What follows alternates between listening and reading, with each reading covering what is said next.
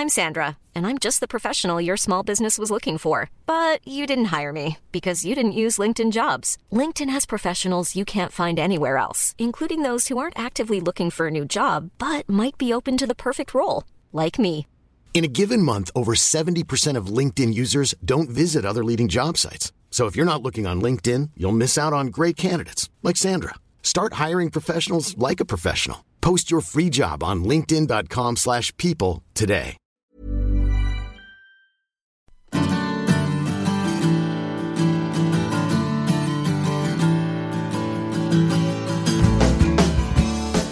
Hola a todos y bienvenidos a un nuevo episodio del podcast de Hannah Fernández, A Guide to Live Well, una guía práctica para vivir bien en la que encontrarás charlas con los mayores expertos en salud y bienestar físico, mental y emocional. Hace hoy 100 episodios que me puse por primera vez delante de este micro y a los mandos de una mesa de grabación. 100 episodios a lo largo de más de dos años en los que me ha pasado de todo, de lo bueno y de lo malo, en lo personal y en lo profesional, pero en los que sin duda he llegado al éxito, a lo que para mí es el éxito. Vivir a mi manera, aquí y ahora. Quiero dar las gracias a los invitados que semana tras semana han pasado por este programa. No tengo palabras para agradecerles que hayan compartido con nosotros su trabajo, su experiencia y esa particular forma de ver la vida con la que cada uno de ellos, a su manera, está haciendo de este mundo un lugar mejor. También quiero dar las gracias a todas las marcas que me han apoyado en estos dos años, y en especial a Coro, que ha decidido apostar por mi proyecto con una colaboración de tres meses como mecenas de este podcast. No ha sido fácil encontrar marcas que confíen en mí, que respeten mi manera de trabajar y que además compartan los valores que sustentan este proyecto. Honestidad, transparencia y rigor.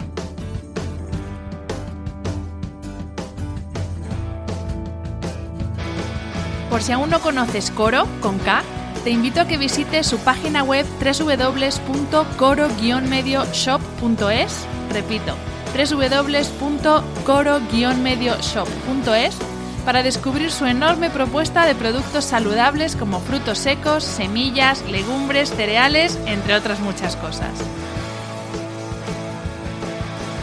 Cuando hagas tu pedido, utiliza el código podcast HANA, todo seguido y en mayúsculas, recuerda podcast HANA para disfrutar de un 5% de descuento. Te recuerdo que haciendo tus compras en Coro no solo estás cuidando tu salud, también estás ayudando a la continuidad de este podcast.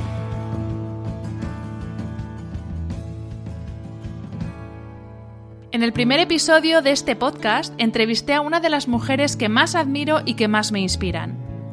Para mí fue un regalo que aceptara mi invitación, un regalo que fuera mi primera entrevistada, y tenía que ser ella la que celebrase conmigo y con todos vosotros este episodio número 100. Eva Villar se define como peluquera de raza y maquilladora por vocación, a lo que yo añadiría maestra del autocuidado. Una palabra poderosa que, como ella dice, te permite desarrollarte en perfecta armonía. Esta semana publica Autocuidado para todas las estaciones, un libro en el que nos propone rituales para cada una de las estaciones del año que nos permitan crear un estilo de vida más consciente y hacer florecer nuestra belleza única. Eva me ha hecho de nuevo el regalo de aceptar la invitación a este podcast. Y Eva es mi regalo para vosotros como agradecimiento por estos 100 episodios juntos. Gracias de corazón por estar al otro lado del micro.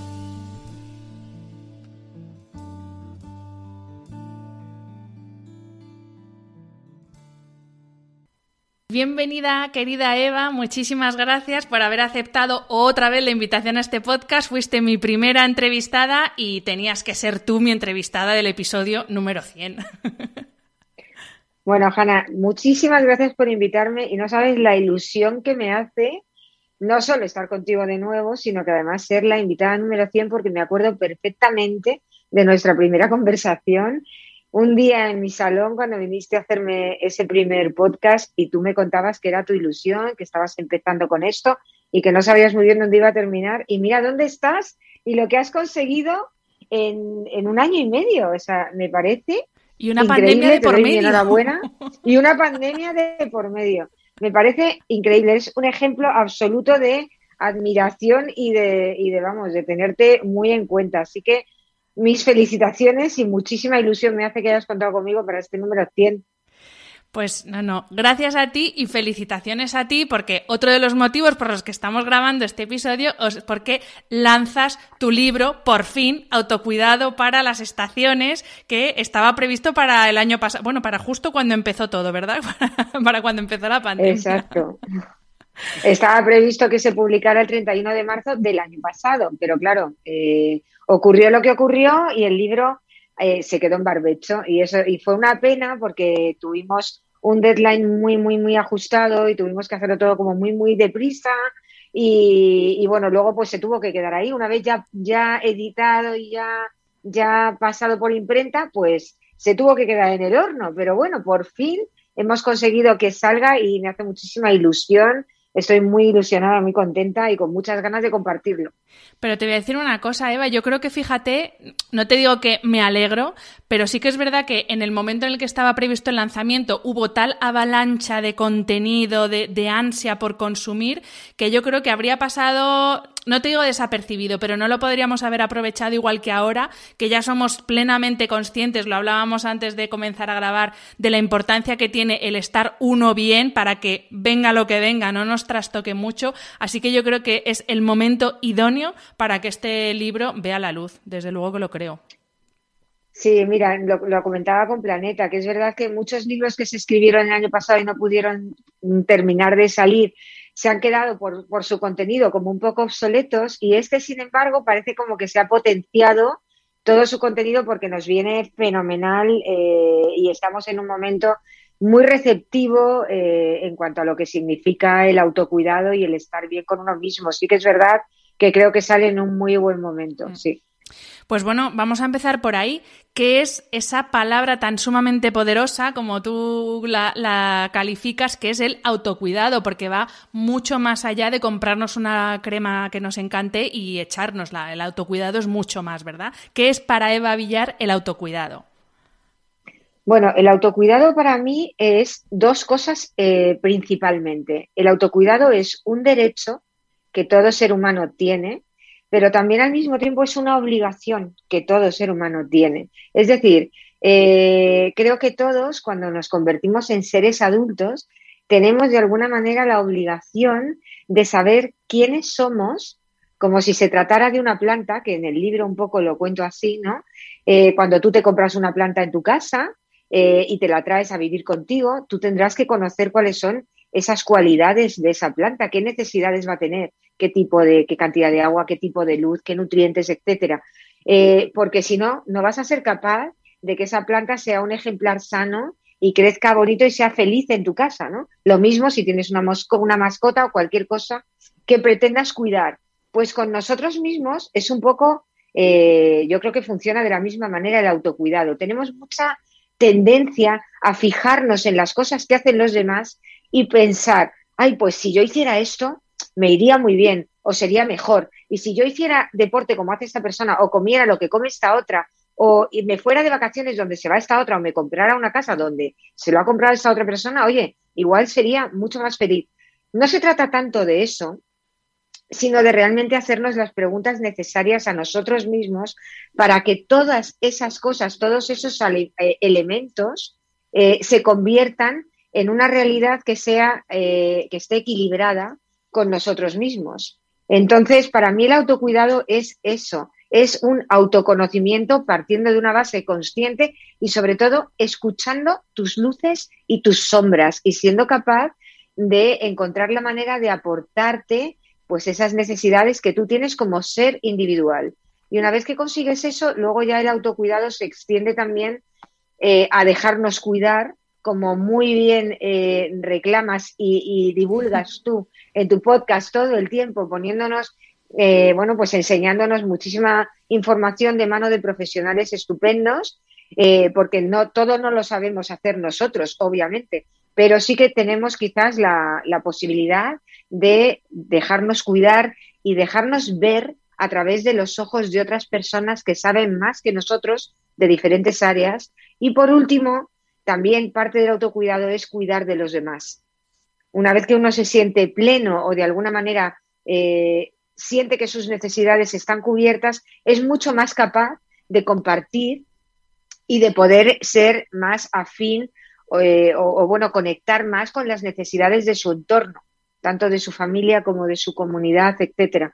Entonces, para mí todo eso es lo que abarca el autocuidado y yo lo, de alguna manera, lo, lo trabajo más desde mi, desde mi profesión, que es la belleza, pero el autocuidado se puede trabajar desde cualquier otra parte que componga eh, pues el universo femenino en este caso, pero también masculino en general, ¿no? O sea, desde, desde nuestra feminidad, desde nuestra familia, desde nuestras emociones, desde nuestra psique, eh, desde cómo nos alimentamos, desde el área de la salud, eh, desde cualquier área se podría potenciar el autocuidado porque al final todas esas áreas están unidas y al final el autocuidado se trata de conseguir un equilibrio de todas tus partes. Eso sería un poco lo que yo entiendo por autocuidado. Eva, hablar contigo eh, para mí implica hablar de belleza y sobre todo de, una, de, un concepto muy particular y precioso que tú tienes de la belleza. Por supuesto, en el libro también hablas de lo que es la belleza para ti. Tú toda tu vida te has dedicado a trabajar en el mundo de la belleza y, si no habéis escuchado el primer episodio con Eva, el primer episodio del podcast, escuchadlo porque ahí hablamos mucho de belleza. Pero sí que me gustaría que nos hablaras de esa definición que tú propones en tu libro, que dices que las personas que poseen cierto grado de belleza son aquellas que poseen cierto grado de evolución. Y también dices que la belleza es un reflejo del amor. ¿Cómo casa esto de belleza con amor, con evolución? Bueno, creo que para que, o sea, la belleza tiene varios, varias aristas y se puede ver desde varios ángulos. Para mí hay una belleza, digamos, efímera que puede pertenecer pues a los momentos de juventud, a esos momentos en los que estás enamorada, que también tienes como un flash de belleza un poco más, más eh, de repente, ¿no? Más genuino que todo el mundo puede descubrir. Eh, también están luego las modas, las tendencias, la manera en la que tenemos un poco de presentarnos al mundo. Todo eso son, formas de belleza efímera, pero yo creo que hay una belleza eh, más, más profunda, más subterránea, que es la que se mantiene a lo largo de la vida de una persona, que es la esencia de la belleza de una persona, que tiene también sus eh, sombras y sus luces, pero ha encontrado, digamos, ese equilibrio, esa serenidad que también es como eh, de alguna manera eh, palpable por la gente que tenga cierta sensibilidad con la belleza. Todos conocemos personas que no son exactamente mm, guapos como marcan los cánones de la belleza establecidos por la sociedad en la que vivimos, pero tienen ese algo que todo el mundo es capaz de ver. Y ese algo es lo que nunca cambia. Eso es lo que siempre se mantiene en el tiempo, porque, porque todo lo demás, eh, obviamente la, propia naturaleza de la vida está en, en, en continuo cambio. Eh, partiendo de las estaciones del año hasta los años que pasan por nosotros, las diferentes etapas de la vida, todo, todos estamos en continuo cambio, todo lo que está vivo está en continuo movimiento y en continuo cambio, pero hay algo eh, que es una esencia que siempre se mantiene y esa es la belleza eh, para mí verdadera de, de, una persona. Y para mí la manera de conseguir, digamos, conectar con esa belleza más consciente es cuando eh, primero nos respetamos, respetamos nuestra naturaleza, respetamos de dónde venimos, quiénes han sido nuestros orígenes, nuestros antepasados, nuestras, eh, bueno, pues nuestros, eh, las personas de donde venimos, ¿no? Esos seres que han dejado en nosotros, pues unos atributos, una semilla, tanto a nivel físico como a nivel emocional, espiritual, o mental, ¿no? Y somos capaces de respetar eso y de jugar con ello, porque al final la belleza eh, debemos de recordar siempre que es una bendición, una bendición que tenemos las personas que podemos disfrutar de una vida completa, que no nos falta lo esencial. O sea, podemos, tenemos alimento, tenemos eh, salud, tenemos amor, tenemos gente que nos rodea, que nos quiere. O sea, somos seres privilegiados. Tú y yo que estamos manteniendo esta conversación ahora mismo, somos seres privilegiados Porque cuando tú no tienes esas cosas mm, básicas cubiertas, tú no te puedes plantear qué es la belleza. Básicamente es que no está dentro de tu vocabulario qué es la belleza. Cuando tú te puedes plantear algo así, es porque eres un ser eh, privilegiado y puedes dar las gracias de haber llegado a ese nivel. Entonces, para mí la belleza parte de que debemos tomarla como una celebración de la vida y un agradecimiento constante de poder estar planteándonos eh, cómo es nuestra versión, cómo nos estamos eh, desarrollando y cómo nos estamos presentando al mundo y de qué manera vamos a jugar con eso que nos ha tocado en la vida. Así es como yo eh, creo que debemos tomarnos la belleza. Es un juego al final, es una parte, es como cuando una planta da su flor, ¿no? Que la da una temporada al año y podemos disfrutar de esa flor, pero la planta está ahí todo el año, está siempre ahí, ¿no? Y está celebrando y está eh, cuidándose y está respetándose y en algunos momentos florece, pero la planta siempre está ahí, sus raíces siempre están ahí. A nosotros nos pasa un poco lo mismo. Entonces, bueno, pues eh, creo que claro que tiene que ver con el amor, tiene mucho que ver con el amor, porque si tú no te quieres, no te amas, no te respetas, no puedes conectar con esas partes de ti que puedan florecer. Si tú delante del espejo solo ves eh, cada día las partes negativas que hay en ti, que somos muy, eh, tenemos mucha tendencia a criticarnos con esa mano dura, ¿no? Todos los días. Eh, siempre vamos a tener cosas que no nos gusten, siempre vamos a, porque es que somos seres humanos, somos imperfectos por naturaleza, todo es imperfecto realmente, pero ahí radica para mí la belleza, en el equilibrio de todas nuestras partes y en ser capaces de, eh, de bueno, pues de respetarnos un poco más y de valorarnos un poco más y conectar con, todas esas partes de luz que tenemos y jugar con ellas. Os decía que tenía una visión de la belleza maravillosa y es que yo no me canso de escucharte. Eva, has hablado antes de cambios. Nuestro organismo eh, se rige por, por, ritmos. De hecho, yo que hablo mucho de descanso y concretamente del ritmo circadiano de vigilia-sueño, está marcado por un cambio que hay todos los días en la naturaleza, que es pasar de, bueno, de la luz natural a la oscuridad, y eso es uno de los muchísimos ritmos de la naturaleza que cambian constantemente y que influyen en todos los cambios que nosotros experimentamos.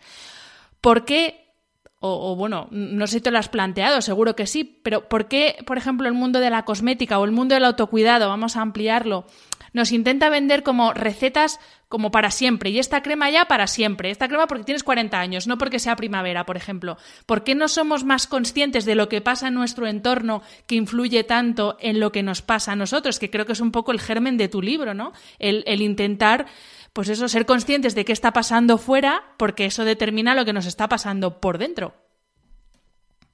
Exacto. Bueno, para mí las cuatro estaciones del año por un lado, eh, tener la oportunidad de vivir en un país donde las cuatro estaciones del año todavía están bastante marcadas y las podemos ver eh, a nuestro alrededor, incluso viviendo en una gran ciudad, se puede ver ese cambio de estación. Es eh, imposible no darte cuenta de que están sucediendo cambios en tu cuerpo a todos los niveles. Pero además, si los escuchas, si realmente te lo propones de manera consciente, es increíble la cantidad de cosas que cambian en el cuerpo, en la mente y en el entorno cuando, cuando cambiamos de estación, igual que cambian los ritmos, como tú dices, cuando pasamos de la noche al día o del día a, la noche. Entonces, para mí sí que es una manera muy bonita eh, eh, de hacer esos, eh, ese calendario de cuidados basados en los cambios que nos propone la naturaleza, porque tampoco se hace tan pesado realmente. Son cada tres meses estamos cambiando de ciclo y estamos entrando en un ciclo nuevo. Y además es muy potente justo los 10, 20 días antes del paso de la estación, que justo estamos ahí ahora, a los 10, 20 días después de haber cambiado de estación, estamos súper receptivos y el cuerpo está muy preparado para esos cambios y es divertidísimo y es muy emocionante verlo y sentirlo en el propio cuerpo como, pues yo qué sé, por ejemplo, ahora llega la primavera, que es un cambio de estación maravilloso. El paso del, invierno a la primavera para mí yo creo que es de, lo más, de los más salvajes, por la explosión que tenemos a nuestro alrededor en cuanto a que la naturaleza ofrece su mejor versión para todos y de repente se pone el traje de fiesta y tenemos todos los campos llenos de flores y, es un espectáculo verlo, pero además también nosotros, nuestro cuerpo nos empieza a pedir muchísimos cambios. Por ejemplo, dejamos de querer comer comida tan caliente, nos empiezan a apetecer cosas más fresquitas, a todos, es que es una cosa natural. Eh, empezamos a querer tomar más zumos, empezamos a querer hacernos más ensaladas, empezamos a descubrir el mundo de las tardes, por ejemplo. Las tardes en invierno prácticamente desaparecen, porque es que no hay tarde. Pasamos del mediodía a que se hace de noche enseguida y ya llegamos a casa de noche, pero en, primavera recuperamos las tardes. Empieza a hacerse de noche muchísimo más lentamente y empezamos a recuperar esas horas, parece como que se extiende eh, el día y el día nos regala más horas. Y, entonces empezamos a, a, meter actividades en esas tardes que hasta ahora no estábamos haciendo. Entonces, hay muchos cambios a todos los niveles, pero hay que saber escucharlos y está muy bien tener una guía que te vaya anclando un poco las necesidades que vas teniendo en tu cuerpo y las que van ocurriendo a tu alrededor, porque al final no dejamos de ser naturaleza también. Nos regimos exactamente por las mismas leyes que la naturaleza. Y como tú bien dices al principio, no es que las marcas cosméticas nos quieran poner una crema para siempre, porque ni siquiera, o sea, tenemos tanta información y tanto bombardeo de tantas cremas que, por ejemplo, si decides que ya tienes edad de, curar, de cuidarte el contorno de ojos con una cremita para las arrugas, tienes 580.650 cremas antiarrugas que podrías elegir. ¿Por cuál te decides? Al final vas un poco cambiando y utilizando unas y otras porque una amiga te ha dicho, porque lo has visto en una revista, porque la famosa tal tú vas a ir cambiando de crema, pero sin un, sin un contacto real contigo, porque tú estás poniendo la atención en lo que te ofrecen desde fuera. Mi, mi propuesta es que sea un contacto contigo, que tu propia naturaleza sea la que te esté pidiendo lo que tú realmente vas a necesitar. Y así es mucho más bonito salir de compras a comprarte una crema o un aceite o un lo que tu cuerpo necesite eh, que, salir a ver qué te ofrece, qué te ofrece el mercado en esta ocasión, ¿no? Hablas en el libro, Eva, de, eh, de, nuestros cuerpos, porque no tenemos un solo cuerpo, que es el cuerpo físico, ¿no? que es al que nos referimos, sino que tenemos cinco cuerpos distintos que me gustaría que nos explicaras. ¿Cuáles son esos cinco cuerpos? Bueno, pues eh, esos cinco cuerpos han estado siempre ahí y yo creo que tenemos más, lo que pasa que yo no los tengo tan desarrollados, digamos, pero han estado siempre ahí. Tenemos un cuerpo físico, tenemos un cuerpo mental, tenemos un cuerpo psicológico, tenemos un cuerpo emocional y tenemos un cuerpo espiritual.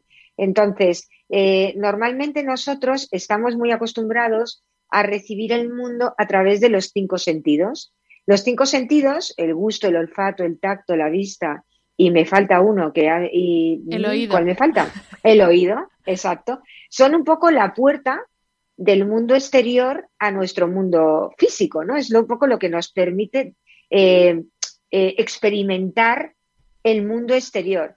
Pero eh, tenemos otras muchas formas de experimentar el mundo que parece que como no se tocan o no se ven o no se escuchan, no existen. Y todo el mundo sabe que existen. Por ejemplo, el cuerpo emocional es muy fácil eh, no solo sentir las emociones, sino verlas, porque las emociones también se expresan a través de nuestro cuerpo físico, con lo cual es muy fácil eh, poder verlas en los demás y poder verlas también y sentirlas en nuestro propio cuerpo. De hecho, está demostrado que las emociones pueden producir enfermedades. Está muy, muy vinculado eh, el sistema emocional con nuestra salud. Entonces, luego tenemos un cuerpo espiritual que sería un poco esa parte nuestra que nunca muere, esa parte que, que cuando tú abandonas este cuerpo físico sigue estando ahí. Eh, ¿Qué es lo que pasa después? Ojalá lo supiera y ojalá, bueno, si lo supiera y lo hubiera contado en el libro, vamos, sería maravilloso, pero no, no tengo esa respuesta. Pero sí que, sí que yo de alguna manera sí que pienso que somos energía y por la ley de, de, la energía, la energía no, no, nunca muere, ¿no? La energía siempre se transforma en otra cosa, con lo cual Entiendo que será eso lo que sucede, no sé de qué manera, pero sí que pienso que hay una parte nuestra eh, que es como una llamita que está ahí encendida, que cuando se apaga abandonamos este cuerpo que ya ha hecho su trabajo y es el vehículo eh, por el que nos transportamos en esta vida, pero siempre queda una, una parte que, que, es como inmortal.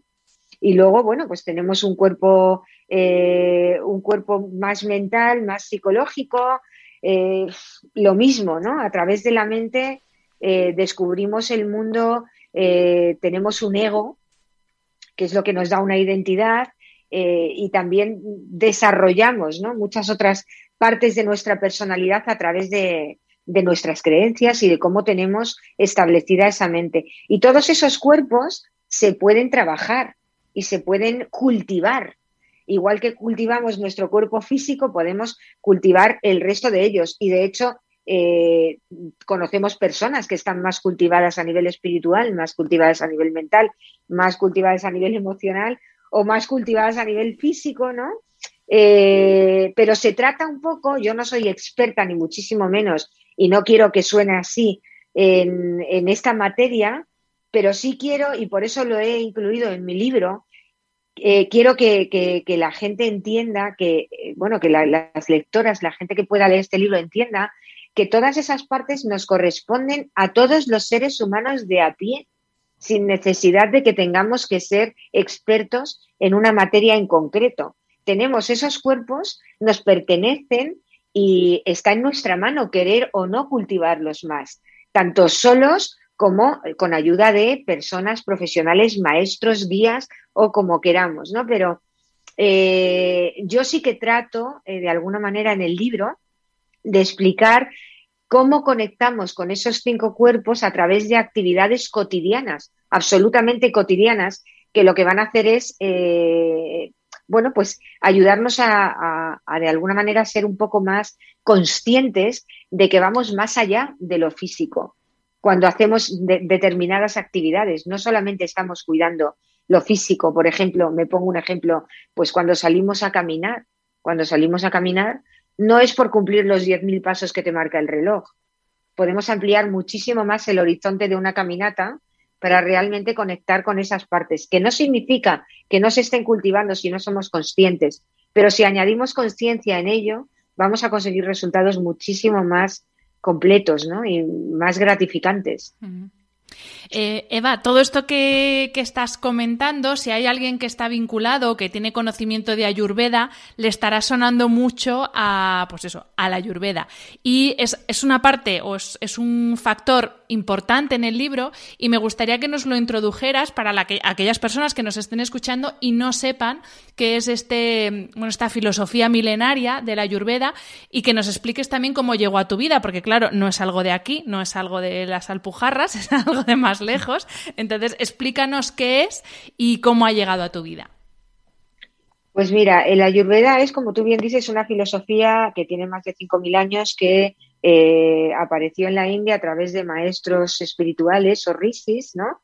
Y se ha ido transmitiendo de generación en generación, eh, en principio, simplemente personas muy avanzadas eh, espiritualmente hablando, y después se ha convertido en, digamos que es la medicina tradicional india y tiene, bueno, pues hay estudios eh, eh, universitarios que se pueden hacer para completar pues es una filosofía muy, muy, muy completa y muy compleja y se pueden realizar estudios para convertirse en un médico ayurvédico, que es impresionante la cantidad de bueno, pues de, de información eh, que puedes adquirir a través de estos eh, médicos, porque es muy, muy completo. Pero yo la diferencia general que veo, un poco lo más importante que veo entre la ayurveda y la medicina tradicional o alopática nuestra, es que el ayurveda trata la raíz y trata al ser humano como algo completo, integral, eh, analizando todos sus cuerpos,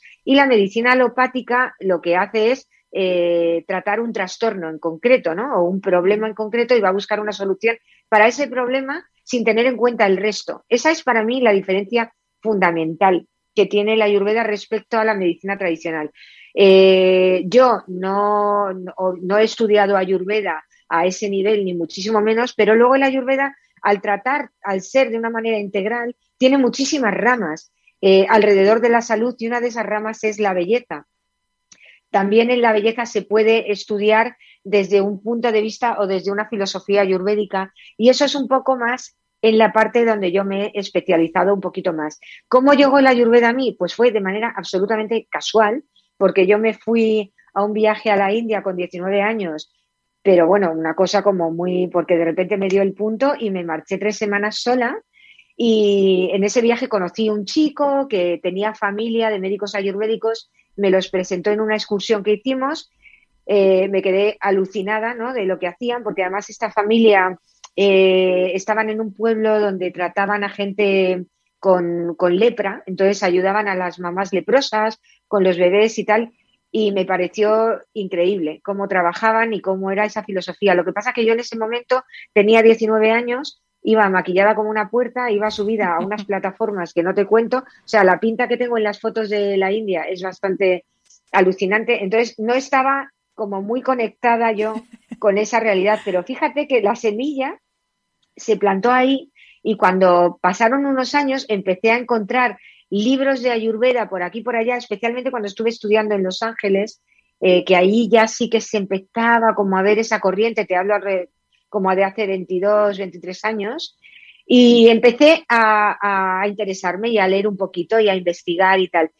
Y poco a poco fui profundizando en, esta filosofía y ha sido para mí eh, la manera más bonita y la manera más eficaz de conocer cómo funciona eh, la, cómo funciona nuestra piel, cómo reacciona a diferentes cosas, cómo tenemos eh, una naturaleza que no, que no cambia porque la hemos heredado y cómo tenemos un, o cómo de alguna manera tratamos esa naturaleza para que mejore y florezca o de alguna manera eh, todo lo contrario, ¿no? Consigamos debilitarla. Todo esto yo lo he aprendido a través de la ayurveda y me ha servido muchísimo para, pues, para todo lo que significa mi profesión y cómo yo eh, me enfrento a, pues, a, cualquier eh, diagnóstico que tengo que hacer de piel o cómo, eh, cómo, enfrento también el mundo del maquillaje, por ejemplo, o la manera de, cuidarnos y tratarnos el pelo en casa. Para mí todo tiene mucho que ver con esta filosofía porque todo parte de lo mismo, de un, de un conocimiento mucho más profundo y mucho más integral de quién es la persona y cuál es su naturaleza para desde ahí empezar a tratarla. Porque al final eh, la mayoría de los cambios que se mantienen en el tiempo suceden de dentro a fuera. Son siempre como una especie de transformación que puede ser más pequeño o más grande, pero son pequeños despertares que se van depositando y eso sí que no cambia, no cambia nunca. Sin embargo, si tú llegas a un sitio y quieres aprender a maquillarte porque tienes una boda o tienes un tal y te, enseñan, eh, bueno, pues eh, eh, ponte esta base de esta manera, con este, es un ejemplo muy burdo, pero bueno, para que entendáis un poco, ponte esta base de esta manera, con esta sombra, con ese pintalabios, fenomenal. Seguro que la temporada siguiente vas a estar otra vez en la misma necesidad y vas a querer que te vuelvan a enseñar. Sin embargo, si tú aprendes realmente cuáles son esos productos que tu piel va a, bueno, que, va, que van a potenciar la naturaleza de tu piel, de qué manera puedes jugar con ellos, cuáles son los colores que realmente a ti te van a servir, cuáles funcionan mejor para ti en invierno y cuáles mejor en verano, por qué tienes que utilizar productos en crema en vez de en polvo, eh, cuál es la diferencia entre aplicarte productos con la mano eh, o con una brocha, cuál es la temperatura de tu mano cuando toca tu piel. Eh, ¿es, ¿Es eso importante o no es importante a la hora de hacerte un maquillaje? Es importantísimo. Y te va a dar una información que te va a permitir jugar a lo largo de tu vida con las herramientas de otra manera. Entonces es un ejemplo un poco burdo, pero eh, ahí es para mí donde radica todo. Un poco utilizar las herramientas que me proporciona la Ayurveda para generar un conocimiento más profundo eh, y ese conocimiento más profundo se va a, se va a manifestar a través de las necesidades que tenga cada persona en cada momento, que ya te digo, puede ser pues aprender a, a maquillarnos, como aprender una rutina de facial, cómo cuidarme la piel en casa o cómo debo cuidarme el pelo, qué, qué, es lo que tengo que hacer con él, porque vuelvo a lo mismo. Nosotros eh, podemos acudir a un profesional en un momento determinado, pero el 90% de, de lo que ocurre con nuestro cuerpo eh, depende de nosotros en nuestra casa. Si nadie nos enseña cómo tenemos que mantener eh, una buena piel, un buen maquillaje, un buen corte de pelo, un color, y me voy más allá, una, una alimentación, un estilo de vida, una forma de, de, practicar deporte. Si nadie nos enseña a hacer eso de manera autónoma, vamos a depender siempre de alguien y además cuando estemos en casa vamos a desconectar y vamos a hacer justo todo lo contrario. Entonces, para mí es muy importante eso, utilizar estas herramientas que en mi caso son lo que tiene que ver con belleza para profundizar mucho más en esa naturaleza que hay en cada ser humano que es única y exclusiva y que se, que se puedan llevar un autoconocimiento más profundo de quién son. Pues Eva, si te parece, vamos a empezar a hablar, eh, bueno, empezar no, vamos a hablar de la estación que está a punto de comenzar, que es la primavera. Obviamente no vamos a hablar de todo lo que sucede y de todas tus propuestas, porque para eso está el libro y hay que ir y comprar el libro y leerlo y leerlo con un cuaderno al lado para tomar buena nota. Pero sí que te quería preguntar por esos cambios que vamos a notar y que lo mismo todos los notamos todos los años, pero no somos tan conscientes de, esos cambios. Pues, por ejemplo, dices en el libro que con la primavera llega la tendencia a querer limpiar, limpiar el armario, limpiar mm, el, rincón ese que tenemos abandonado ahí en casa. Entonces, ¿cuáles son los cambios que se producen en nuestros cuerpos cuando llega la primavera? Así, los cambios más importantes. Pues mira, el, invierno está gobernado por eh, uno de los dosas de Ayurveda, que ya entenderéis lo que significa cuando leáis el libro, que se llama Kafa. Y Kafa es, un, es una estación, o sea, gobierna Kafa en una estación pues muy de recogimiento, mucho más lenta, eh, pues de frío, ¿no? De estar metidos en casa, tapados con mantas, ventanas cerradas, todo lo que viene siendo el invierno también nos ocurre en el cuerpo, porque salimos a la calle muy abrigados, tapados, eh, no nos da prácticamente la luz del sol, porque hemos pasado muchos meses acostándonos, eh, bueno, pues eh, llegando a casa de noche y levantándonos también de noche, con lo cual las horas de sol normalmente nos pillan trabajando, a no ser que seamos afortunados que podemos aprovechar algunas horas, pero salimos de ese, digamos, agujero letárgico y entramos en una estación que nos pide todo lo contrario. De repente abrimos las ventanas, empezamos a dejar ventilar. Y también la ropa empieza a molestarnos esta ropa tan abrigada y empezamos a querer enseñar pierna, en querer, querer enseñar brazo, querer enseñar escote. Y entonces nos damos cuenta de que la piel, eh, por ejemplo, está muy opaca. ¿Por qué? Porque le falta ese lustre que te da el estar en contacto con la luz solar, el, estar en contacto con, eh, con, el estar en, la calle, con el estar al aire libre. Entonces, esa es una primera conexión que podemos notar todos. Estamos más pálidos, estamos un poquito más ojerosos, tenemos la piel un poco más embotada y tenemos la necesidad de que de que eh, florezca de nuevo también. Queremos además enseñarla y queremos enseñar una piel bonita. Entonces empezamos a conectar con todas esas cosas que nos preocupan también, pues la celulitis, la flacidez. Eh, entonces, bueno, pues empezamos.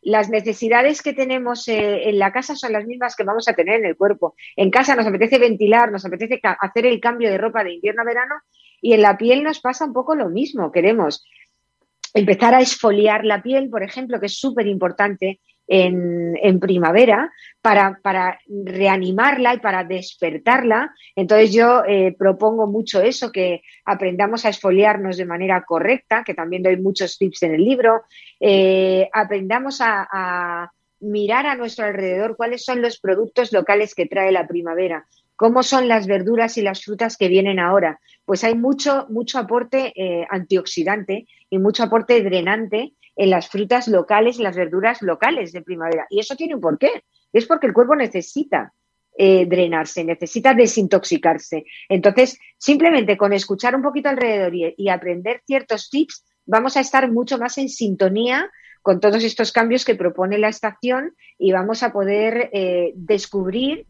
cómo nuestro cuerpo, enseguida que le hacemos un poco de caso a esas necesidades que tiene, reacciona rapidísimamente.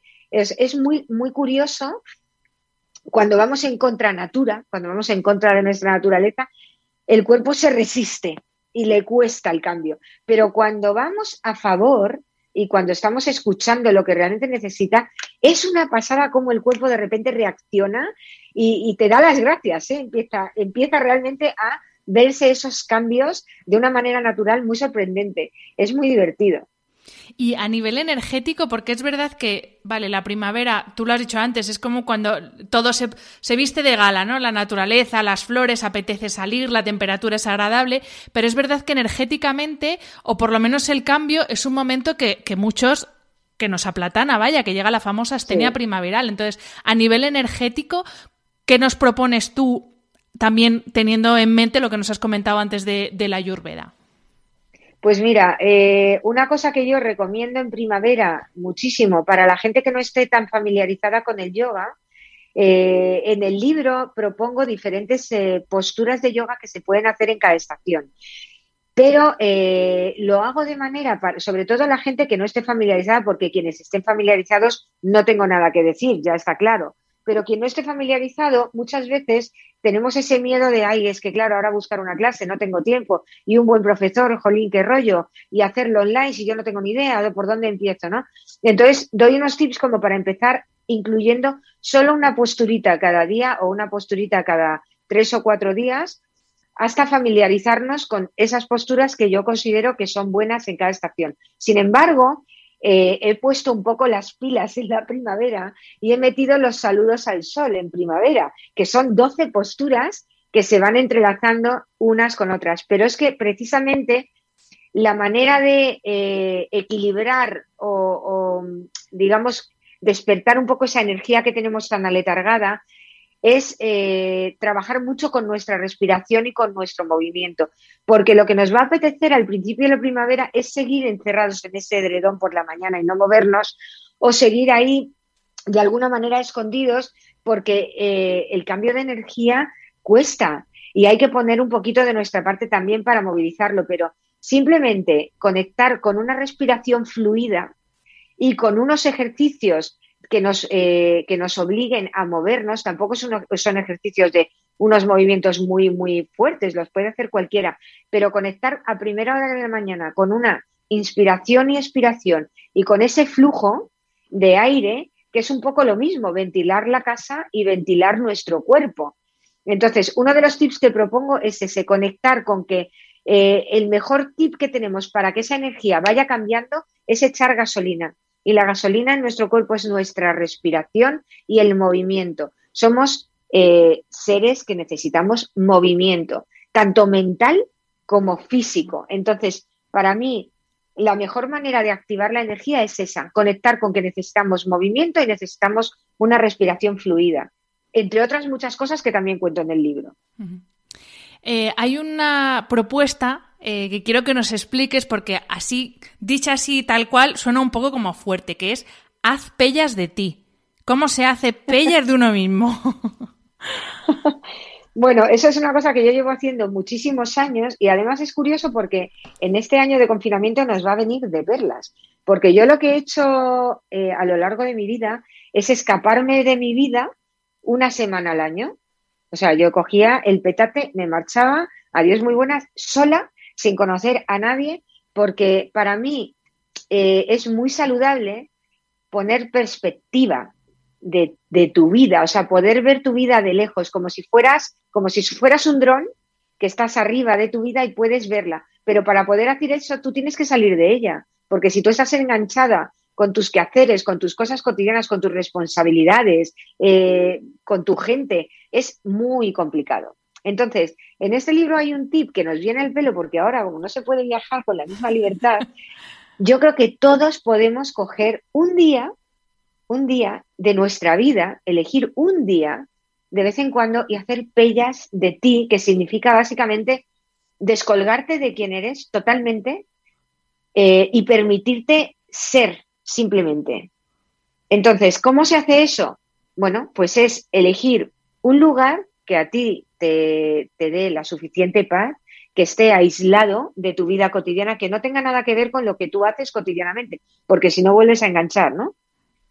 Eh, yo siempre elegiría un lugar de, la naturaleza, que puede ser un parque, puede ser una montaña, puede ser eh, un lago, puede ser cualquier sitio que, a ti realmente te aporte eh, una conexión directa con la naturaleza, porque ahí se genera eh, se genera una conexión contigo mucho más profunda y eres más capaz también de eliminar el ruido externo. Entonces sí que recomiendo que sea eso, un sitio eh, que esté conectado con la naturaleza de alguna manera. Y luego se trata de simplemente no contestar ninguna llamada, por, supuesto, no, utilizar un, móvil para ninguna de sus aplicaciones y sí llevar un libro, o sea, un cuaderno eh, donde puedas anotar cosas, un boli, unas buenas zapatillas eh, y pegarte una buena caminata al aire libre y, dejar que fluya, y dejar que fluya. Y a la hora de escribir, puedes escribir o bien eh, las sensaciones que estás teniendo en ese momento, que es, difícil a veces dejarnos fluir de esa manera y permitirnos, pues a lo mejor a mí lo que me apetece es, llorar, o a mí lo que me apetece es estar enfadada, ¿no? Pero a veces como no tenemos ese tiempo no nos dejamos que eso pase, porque no tenemos tiempo ni de estar enfadados, ni de estar preocupados, tenemos tiempo nada más que de tirar para adelante y producir, producir, producir. Entonces, ese día debería ser una cápsula para así permitir que salgan todas estas emociones y si no salen de manera natural, porque a veces es muy complicado, poder escribirlo, poder escribir qué es lo que sientes. Y también otro ejercicio que yo suelo hacer en estos paseos, en estos días de pellas, es hacer un poquito de repaso de cómo es mi vida a todos los niveles. O sea, ¿por qué trabajo donde trabajo? ¿Por qué hago lo que hago? ¿Por qué vivo donde vivo? ¿Por qué mis amigos son los que son? ¿Por qué estoy educando a mis hijas de la manera que lo estoy haciendo? ¿Por qué? Y sobre todo, ¿para qué lo estoy haciendo así? Tiene que tener un por qué, tiene que tener un para qué, tiene que haber un propósito en lo que hacemos en la vida, porque si no existe un propósito, la vida se nos va, se nos escapa de las manos, porque pasa muy deprisa, demasiado deprisa. Entonces, creo que de vez en cuando hacer este ejercicio de preguntarnos por qué mi vida es como es, porque al final aunque no nos demos cuenta, la mayoría de las cosas que suceden en nuestra vida las hemos elegido nosotros, consciente o inconscientemente. Las hemos elegido nosotros mismos. Y además, tenemos la gran suerte de que cada día, cuando amanece, tenemos unas nuevas 24 horas por delante en las que podemos empezar a cambiar cosas. Quizás no de golpe, pero si tú descubres en uno de esos paseos que es que tu trabajo no te gusta y además no es lo que tú quieres hacer, verás como solo por haber tomado haber tenido la valentía o el valor de permitirte decirte eso a ti misma, te va a dar poquito a poco las claves para que se vayan abriendo pequeñas semillas para ver por dónde puedes empezar a cambiar ligeramente esa realidad, que no tiene por qué ser de golpe, pero sí, si tú pones conciencia en algo que realmente no estás haciendo como te gustaría, piensa que siempre tienes la oportunidad de cambiarlo, siempre vas a tenerla y siempre vas a encontrar ese, ese momento, pero te tienes que permitir eh, tener derecho a ello también. Mm. Y para eso un poco están estos paseos, para poner perspectiva y, permitirnos, pues bueno, eh, ser más consciente de si la vida que llevamos es exactamente lo que queremos y si no es así, ¿qué podemos hacer nosotros para empezar a cambiarla? Bueno, es que es, Valorarla. Al final se trata de dar las gracias. Claro, también. iba a decir que es una parte fundamental del autocuidado, porque al final eso, tú puedes estar haciendo lo imposible por ese cuerpo físico, pero si no cuidas todo lo demás que forma parte de tu cuerpo emocional, de tu cuerpo espiritual, de tu cuerpo laboral, porque también tenemos una parte importante que es la parte laboral, pues obviamente nunca te vas a sentir un ser completo, ¿no? Em, Eva, me gustaría terminar la entrevista hablando de las conclusiones para la vida que propones al final del libro y que me parecen una preciosidad, eso se nota que lo has escrito con el corazón.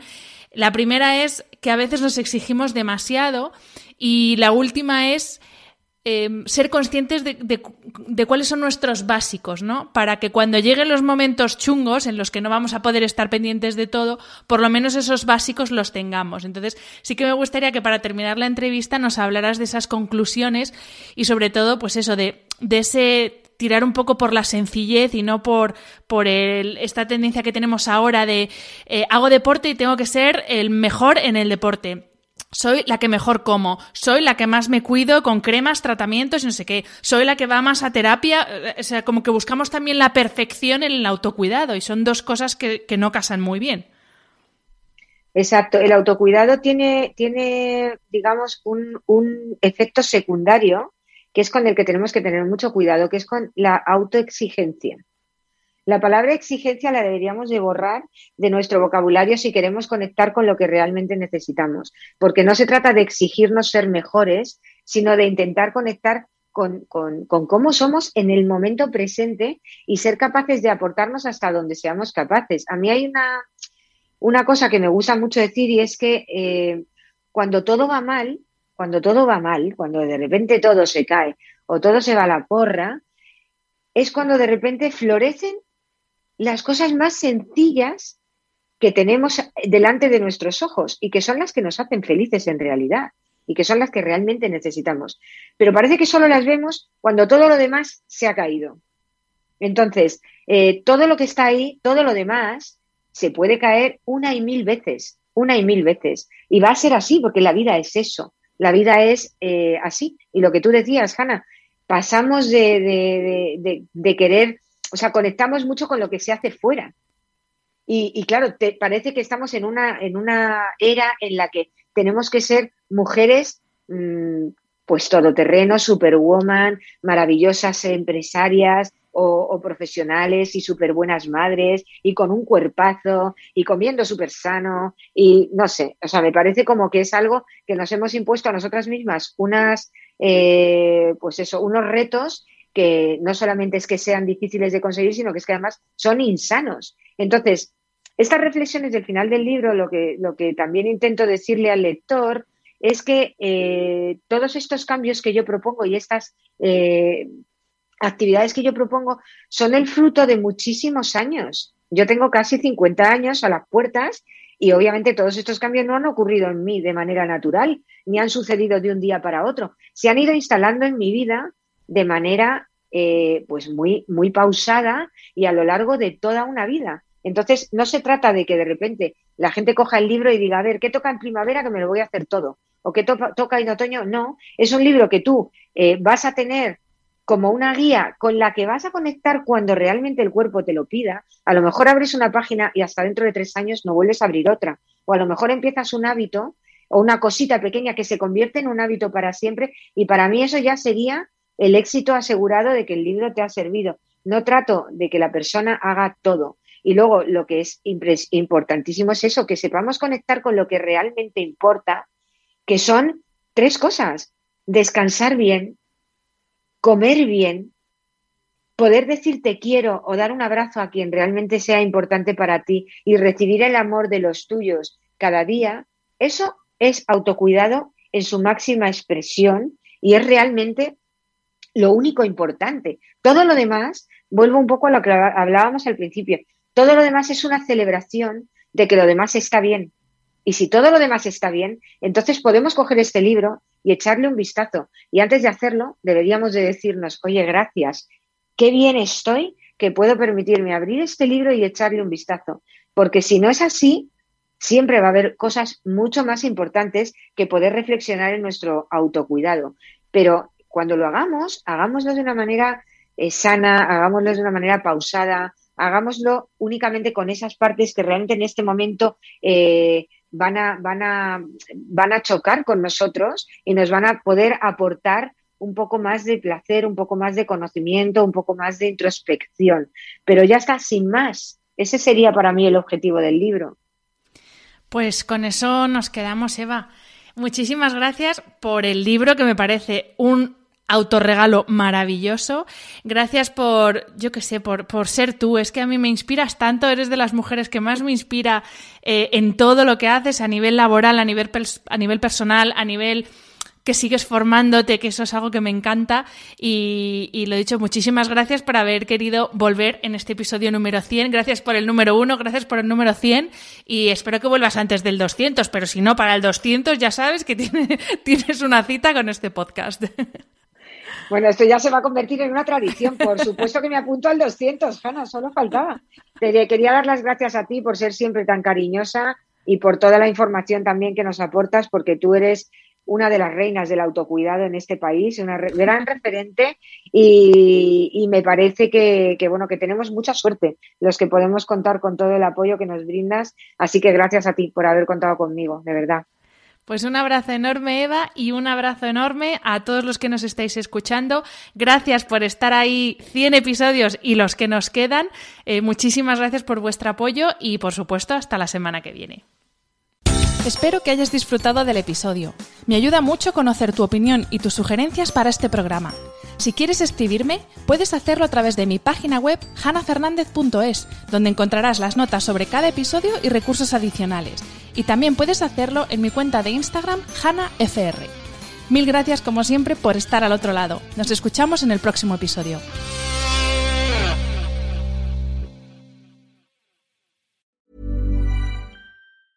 Mom deserves the best, and there's no better place to shop for Mother's Day than Whole Foods Market. They're your destination for unbeatable savings, from premium gifts to show-stopping flowers and irresistible desserts. Start by saving 33% with Prime on all body care and candles. Then get a 15-stem bunch of tulips for just $9.99 each with Prime. Round out Mom's menu with festive rosé, irresistible berry chantilly cake, and more special treats. Come celebrate Mother's Day at Whole Foods Market.